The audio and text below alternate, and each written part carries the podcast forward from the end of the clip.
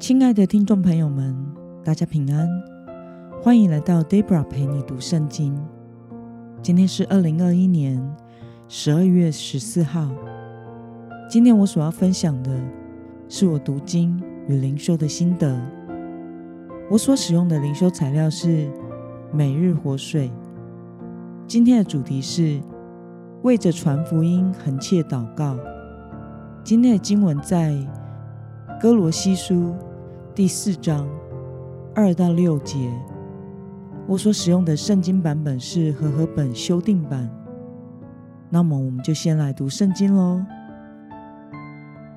你们要恒切祷告，在祷告中警醒感恩，同时也要为我们祷告，求神给我们开传道的门。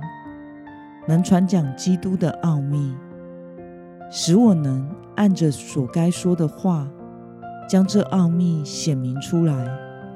我为此而被捆锁。你们要把握时机，用智慧与外人来往。你们的言谈要时常带着温和，好像用盐调味，让你们知道。该怎样应对每一个人？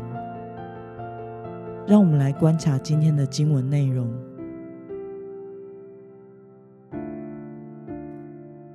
保罗对哥罗西教会信徒说：“要如何的祷告呢？”我们从经文中的第二节可以看到，保罗在这封写给哥罗西教会的信的结尾，劝勉信徒。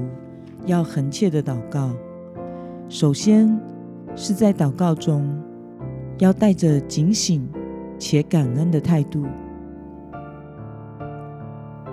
那么，保罗嘱咐哥罗西教会的信徒要如何为他和同工代祷呢？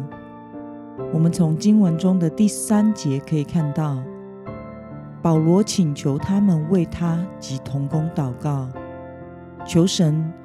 是给保罗和他的同工开传道的门，使他能传讲基督的奥秘。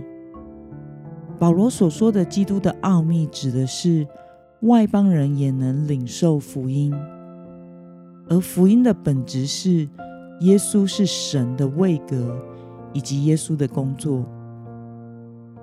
那么今天的经文可以带给我们什么样的思考与默想呢？保罗请哥罗西教会信徒要为着开传道的门祷告。他如此托付的理由是什么呢？我想是因为当时保罗被关进罗马监狱，是以一种软禁的形式被囚禁着，因此他不能出去，但是人可以进来看他。所以他请哥罗西教会的信徒为他祷告，求主打开这个传道的门，让他即使在被囚禁的时候，仍然能够传福音，领人归主。那么，当你看到保罗连在被囚禁的过程中，都仍然为着传福音而努力，你有什么样的感想呢？我想，无论是外在的环境如何，保罗一心就是要传扬耶稣基督的福音。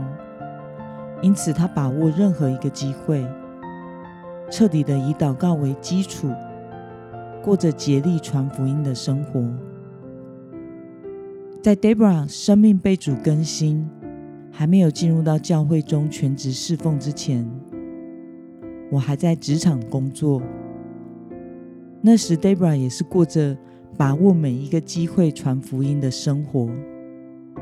当时我的生活除了工作以外，就是祷告亲近神，以及与人分享福音。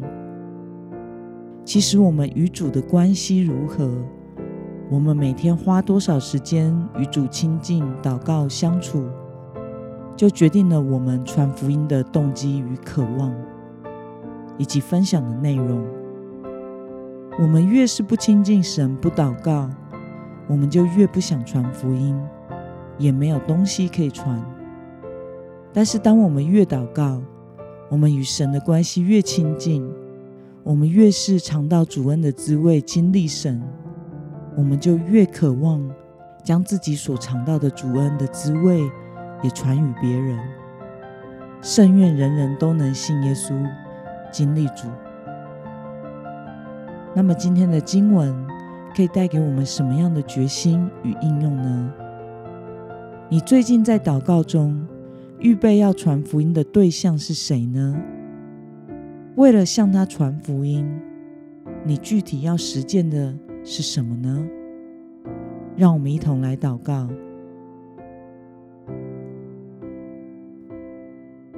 亲爱的天父上帝，感谢你透过今天的经文，使我们看到保罗以恒切祷告为生活的基础，一有机会就把握时机传福音。求主帮助我，也能如此恳切的祷告，以至于对你普世福音的计划有负担，在任何处境中。都能把握机会传福音，天天经历你以及你福音的大能。求主天天将得救的人加添给我们，奉耶稣基督得胜的名祷告，阿门。